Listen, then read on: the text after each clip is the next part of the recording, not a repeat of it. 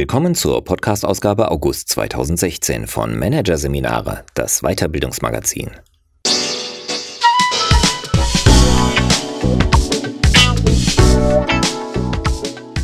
Weitere Podcasts aus der aktuellen Ausgabe behandeln die Themen Unternehmensführung, endlich wieder arbeiten und Change Management 4.0. Denk disruptiv. Doch zunächst Entscheidungsfindung im Führungsalltag. Unentscheidbares Entscheiden von Julika Zwack und Mirko Zwack. Investieren oder loslassen. Abwarten oder Fakten schaffen. Gehen oder bleiben. Eine der zentralen Aufgaben von Führungskräften ist es, Entscheidungen zu treffen. Das ist selten leicht. Oft genug aber scheint es gänzlich unmöglich, sich zwischen zwei Optionen zu entscheiden. Was zu tun ist, wenn Pro- und Kontralisten nicht mehr weiterhelfen. Claudia B. steht vor einer schwierigen Aufgabe. Seit zwei Monaten leitet sie die Serviceabteilung ihres Unternehmens, die sich seit drei Jahren im Aufbau befindet und noch immer rote Zahlen schreibt. Das muss sich ändern, so die Vorgabe der Firmenleitung. Wenn es nicht kurzfristig gelingt, zumindest eine Kostendeckung zu erreichen, wird der Kundenservice outgesourced. Neues Geld gibt es bis dahin allerdings keines. Das Dilemma der Managerin? Sie muss die Effizienz steigern und dafür wahrscheinlich Kündigungen aussprechen, gleichzeitig aber auch die Mitarbeiter zu besseren Leistungen motivieren, statt sie zu verängstigen. Es fühlt sich an, als müsse ich mich zwischen meinen Mitarbeitern und dem Bereichsergebnis entscheiden, stöhnt sie. Eine unlösbare Aufgabe? Das Beispiel ist typisch für Entscheidungssituationen, mit denen Führungskräfte regelmäßig konfrontiert sind. Sie alle kennen das Gefühl, dass es offensichtlich keine richtige Antwort gibt. Doch sie wissen in der Regel auch, dass Kapitulation keine Lösung ist. Die vermeintlich unentscheidbaren Entscheidungen müssen getroffen werden. Und das immer wieder, denn sie sind Teil des Systems. Organisationen können die widersprüchlichsten Dinge tun. Und dies gleichzeitig. Dies verdanken sie ihrer funktionalen Differenzierung, wie der Organisationstheoretiker Fritz B. Simon feststellt. Denn die unterschiedlichen Funktionen vertreten unterschiedliche Anliegen. Während sich die Personalentwicklung beispielsweise um das Stresserleben ihrer Mitarbeiter sorgt, mahnt das Konzerncontrolling, den Output zu erhöhen. Oder die Forschungs- und Entwicklungsabteilung. Sie beschäftigt sich mit dem zukünftigen Denk- und Machbaren, während sich der Vertrieb an dem orientiert, was sich in der Vergangenheit gut absetzen ließ. Organisationen sind demnach voll von Paradoxien, und Führungskräfte befinden sich immer wieder an den Schnittpunkten im Interessengefüge der Organisation. Ihnen kommt deshalb in besonderem Maße das zweifelhafte Vergnügen zu, mit diesen Paradoxien umzugehen.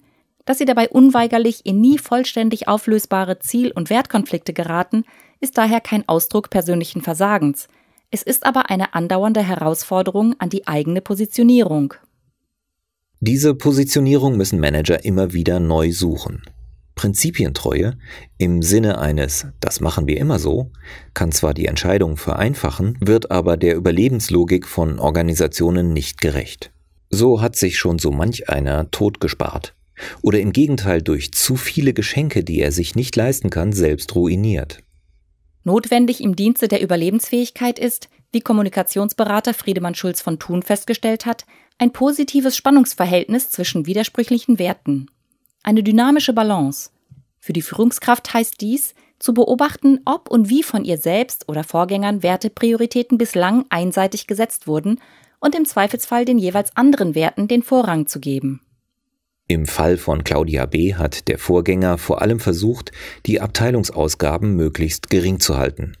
Wir haben einen regelrechten Investitionsstau, beschreibt sie die Situation. Weil deshalb ständig improvisiert werden muss, ist aber das Team sehr viel größer und teurer als eigentlich nötig. Weil effizientes Arbeiten nicht möglich ist, sind alle ständig an ihrer Belastungsgrenze mit der Folge, dass einfach immer wieder eine neue Kollegin eingestellt wurde, um das neue Umsatzwachstum aufzufangen, erklärt die Abteilungsleiterin. Bs Aufgabe wäre es also nun, gegenzusteuern, also in eine bessere Ausstattung zu investieren und das Team zu verkleinern. Dass das von außen wie ein planloses Schwanken aussehen könnte, darf die Führungskraft nicht stören. Denn man kann bekanntlich rechts und links vom Pferd hinunterfallen. Langfristig ist ein bewusstes Hin und Her stabiler als eine extreme Seitenlage. Das liegt in der Natur der Sache. Um es mit den Worten des Physikers und Philosophen Heinz von Förster auszudrücken, nur die Fragen, die im Prinzip unentscheidbar sind, können wir entscheiden. Das mutet zunächst paradox an, verweist aber auf die Erkenntnis, dass wir nur dort, wo wir nicht an Regelsysteme, Logik oder andere Vorgaben gebunden sind, wirklich entscheiden. Die Frage, wie viel ist 2 plus 2, ist keine Entscheidungsfrage. Die Fragen, setzen wir auf Konsolidierung oder Investition? Geben wir im Zweifel eher der Termintreue oder der Qualität den Vorrang? Oder entlasse ich Mitarbeiter X in der Probezeit oder gebe ich ihm noch eine Chance? Sehr wohl. Solche Fragen können nicht objektiv beantwortet werden, sondern nur subjektiv verantwortet.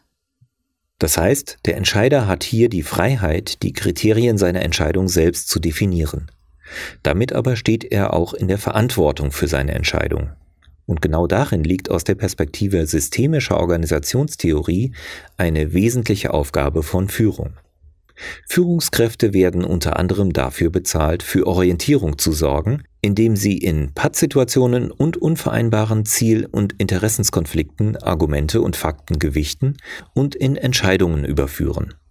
Dies bedeutet nicht, dass Führungskräfte Entscheidungen immer in heroischer Einsamkeit treffen müssen. Es markiert jedoch die Notwendigkeit, Suchprozesse zu gestalten, die letztlich zu einer Entscheidung führen. Dieser Prozess kann mehr oder weniger partizipativ gestaltet werden. Entscheidend für die Organisationen ist vor allem, dass er überhaupt stattfindet. Dabei muss sich jede Führungskraft auch im Klaren darüber sein, dass jede wirkliche Entscheidung, auch wenn es gute und sehr gute Gründe für die Wahl der aktuellen Strategie gibt, grundsätzlich immer auch anders hätte entschieden werden können. Genau das macht ihr Wesen aus. Wer schwierige Entscheidungen zu verantworten hat, befindet sich damit per se in einer angreifbaren Position. Diese Angreifbarkeit müssen Manager aushalten können. Idealerweise ohne sich hinter Objektivität, Sachlichkeit und Rationalität zu verstecken, auch wenn dies naheliegende Argumentationslinien sind. Sie müssen sich deshalb fragen, wie gelange ich zu persönlich stimmigen Entscheidungen, hinter denen ich stehen und für sie einstehen kann? Und was hilft mir, unbequeme und angreifbare Entscheidungen zu vertreten? Alternative Entscheidungshilfen 1. Innere Mehrheiten. Wenn wirkliche Entscheidungen immer unentscheidbar sind, wird deutlich, warum Pro- und Kontralisten in Entscheidungsfragen oft nicht weiterführen. Schließlich gibt es, wenn kein Regelsystem zwingend den einen oder anderen Weg nahelegt, gute Gründe für jede Option. Eine eindeutig richtige Lösung zu suchen, führt deshalb in diesem Fall zumindest zu Beginn in die falsche Richtung. Wo prinzipielle Unentscheidbarkeit herrscht, ist Eindeutigkeit Utopie. Hilfreicher kann es sein, wenn sich die Führungskraft angesichts eines Dilemmas fragt, welche inneren Mehrheitsverhältnisse bestehen müssten, damit sie sich entscheidungsfähig fühlt. Managerin B also sollte sich den folgenden Fragen stellen. Wie viel Prozent in mir müssten der Meinung sein, dass die Restrukturierung eine gute Idee ist? Und im nächsten Schritt? Warte ich auf diktatorische Verhältnisse, also auf 100% innere Zustimmung? Wenn ja, für wie wahrscheinlich halte ich das Eintreten dieses Zustands? Meist wünschen sich Manager zwar, zu einer hundertprozentigen inneren Zustimmung zu kommen, wissen aber auch, dass dies utopisch ist. Auch Claudia B. Sie antwortet deshalb, ich weiß, ich werde hin und her gerissen bleiben. Ein 70-prozentiges Ja ist für mich ein guter Wert. Alternative Entscheidungshilfe 2. Verantwortete Preise. Subjektive Entscheidungsunfähigkeit entsteht oft da, wo nach einer Lösung ohne Preis gesucht wird. Eine solche aber ist ebenso wenig möglich wie Eindeutigkeit. Trotzdem halten Führungskräfte gern an dieser sehr verständlichen Sehnsucht fest, was meist an wiederkehrenden Ja, aber Schleifen erkennbar wird. Die ehrliche Beantwortung der Frage, für wie wahrscheinlich halte ich es, dass ich eine Lösung ohne Preis finde, ist deshalb ein wichtiger Ausgangspunkt, um einen stimmigen Ausweg aus einem Entscheidungsdilemma zu finden. Ein zweiter Schritt kann dann darin bestehen, dass der Entscheider die Preise auslotet, die er auf keinen Fall zahlen will. Auch Abteilungsleiterin B ist klar, dass sie in einen sauren Apfel beißen muss. Ihr fällt es sehr schwer, Mitarbeiter zu entlassen. Kündigungen wären für sie also ein hoher Preis. Noch höher ist aus ihrer Perspektive aber der Preis der Alternative. Ich glaube an unser Produkt und an ihm hängen ja noch mehr Jobs, die ich nicht dadurch gefährden möchte, dass ich vor harten Schnitten zurückschrecke, überlegt die Managerin. Alternative Entscheidungshilfe 3. Bewusste Risiken. Ein weiterer Faktor, der unentscheidbare Entscheidungen so schwierig macht, ist die angesichts der prinzipiellen Unentscheidbarkeit durchaus reelle Möglichkeit einer Fehlentscheidung. Wer in diesem Falle ewige Verdammnis durch sich selbst oder durch andere befürchtet, wird das Wagnis einer Entscheidung kaum eingehen und es vielleicht mehr oder weniger bewusst darauf ankommen lassen, dass von außen entschieden wird.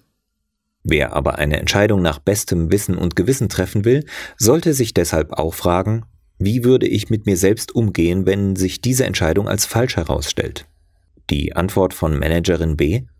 Immerhin, ich hab's versucht. Fehler gehören dazu und müssen dann halt korrigiert werden. Sie nimmt sich vor, dies im Falle eines Falles auch vor den Mitarbeitern einzugestehen, auch um eine positive Fehlerkultur zu schaffen. Ist die Antwort nicht so eindeutig, kann die folgende Frage hilfreich sein. Wie müsste ich mit mir selbst oder mit negativen Rückmeldungen durch andere im Falle einer Fehlentscheidung umgehen, sodass ich mich heute entscheiden könnte? Was müsste ich mir versprechen? Was könnte mir helfen? Das kann beispielsweise der Rückhalt des Chefs sein, den man dann vor der Entscheidung mit ins Boot holt. Alternative Entscheidungshilfe 4. Körperliche Signale. Stimmige Entscheidungen sind an ein Zusammenspiel von bewusstem Denken und vorbewussten Wahrnehmungsprozessen gebunden. Während der Verstand langsam, dafür aber genau und detailliert arbeitet, liefert das emotionale Erfahrungsgedächtnis blitzschnelle, dafür aber diffuse und detailarme Einschätzungen einer Situation. Schwierige Entscheidungen werden nur dann von Selbstsicherheit begleitet, wenn diese unbewussten Einschätzungen mit einbezogen werden. Nur dann entsteht das Gefühl, stimmig entschieden zu haben, auch wenn nicht alle Werte berücksichtigt wurden oder auch gute Gründe für die anderen Optionen sprechen. Erkennbar werden diese unbewussten Einschätzungen, die aus der Summe der gespeicherten Lebenserfahrungen einschließlich ihrer emotionalen Bewertungen entstehen, in Form von Körpersignalen, die man auch somatische Marker nennt. Sie können sich bemerkbar machen als Körperempfindungen, etwa ein enges Gefühl in der Brust oder ein komisches Kribbeln im Bauch als Emotion. Es fühlt sich so frei an oder auch als Geschehen im Kopf. Es wird ganz ruhig und hell. Wer diese Marker zusammen mit den kognitiven Überlegungen berücksichtigt, agiert in einer Entscheidungsmodalität, die der Motivationsforscher Julius Kuhl den Selbstregulationsmodus nennt. Der Vorteil? Die rationalen Analysen werden mit den eigenen Bedürfnissen und den im emotionalen Erfahrungsgedächtnis abgespeicherten Lebenserfahrungen abgeglichen. Das Gefühl der Fremdbestimmung ist kleiner, das positive Gefühl der Selbstwirksamkeit größer. Deshalb fragt sich auch B, was ihr Körper dazu sagt, dass sie sich für Entlassungen entscheidet. Ich fühle mich traurig, aber auch erleichtert darüber, dass nun klar ist, was ich tun will. Es wird kein leichter Weg, aber ich kann und möchte ihn verantworten. So ihre Antwort. Nun muss die Entscheidung noch verkündet und umgesetzt werden. Das Problem dabei, die negativen Umfeldreaktionen, mit denen ein Entscheidungsträger immer rechnen muss, kann er schnell für seinen Selbstwert als bedrohlich empfinden. Schließlich steht er als Person hinter und für diese Entscheidung, bei allen sachlichen Gründen, die in sie hineingeflossen sind. Defensive Reaktionen aller Basta oder Sie verstehen das nicht sind deshalb zwar menschlich verständlich, aber unproduktiv. Sie münden in Grabenkämpfe und Dämonisierungen. Besser ist eine klare Kommunikationsstrategie. Abteilungsleiterin B ruft deshalb ihr Team direkt nach den Kündigungen zusammen und erklärt, was jetzt kommt, wird sie sicherlich überraschen. Ich habe Frau X und Herrn Y mitgeteilt, dass wir ihnen betriebsbedingt kündigen müssen. Im zweiten Schritt benennt die Managerin das eigene Dilemma. Eine solche Entscheidung treffe ich nicht leichtfertig. Es ist mir schwer gefallen, da ich weiß, dass Sie als Team bereits lange und gut zusammengearbeitet haben. Und ich weiß, wie wichtig unsere gute Zusammenarbeit für unseren Erfolg ist. Gleichzeitig sehe ich aber auch die Zahlen und die Notwendigkeit für unseren Bereich, Kosten einzusparen, damit unsere Abteilung nicht geschlossen und die Dienstleistung outgesourced wird. Im Anschluss empfiehlt es sich, die Aus- und Nebenwirkungen zu skizzieren. Anzuerkennen, dass dies auch den Betroffenen etwas abverlangt, ist dabei oft glaubwürdiger, als ausschließlich auf potenzielle Gewinne zu fokussieren. Ich bin überzeugt, dass es uns gelingt, durch Standardisierungen effizienter zu werden und dass wir die Herausforderungen auch mit kleinerer Mannschaft stemmen können. Ich weiß, dass das viel von Ihnen fordert. Wir bauen unsere Prozesse bei laufendem Geschäft um. Das wird nicht ohne Anstrengung möglich sein. Ich bin hier insbesondere auf Sie angewiesen und bitte um Ihre Unterstützung.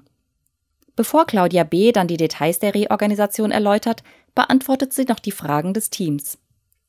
Unverständnis, Missmut und manchmal auch Anfeindungen werden sich zwar auch durch die beste Kommunikationsstrategie nicht verhindern lassen. Die offene Kommunikation stellt jedoch sicher, dass die eigenen als stimmig empfundenen Beweggründe für die Entscheidung für die Betroffenen nachvollziehbar werden.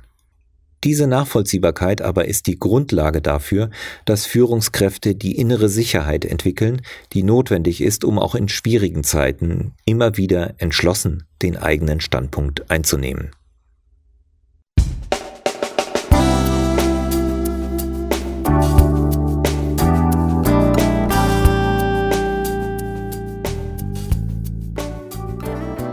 Sie hörten den Artikel Entscheidungsfindung im Führungsalltag. Unentscheidbares Entscheiden von Julika Zwack und Mirko Zwack aus der Ausgabe August 2016 von Managerseminare, produziert von Voiceletter. Weitere Podcasts aus der aktuellen Ausgabe behandeln die Themen Unternehmensführung, endlich wieder arbeiten und Change Management 4.0, denk disruptiv. Weitere interessante Inhalte finden Sie auf der Homepage unter managerseminare.de und im Newsblog unter managerseminare.de/blog.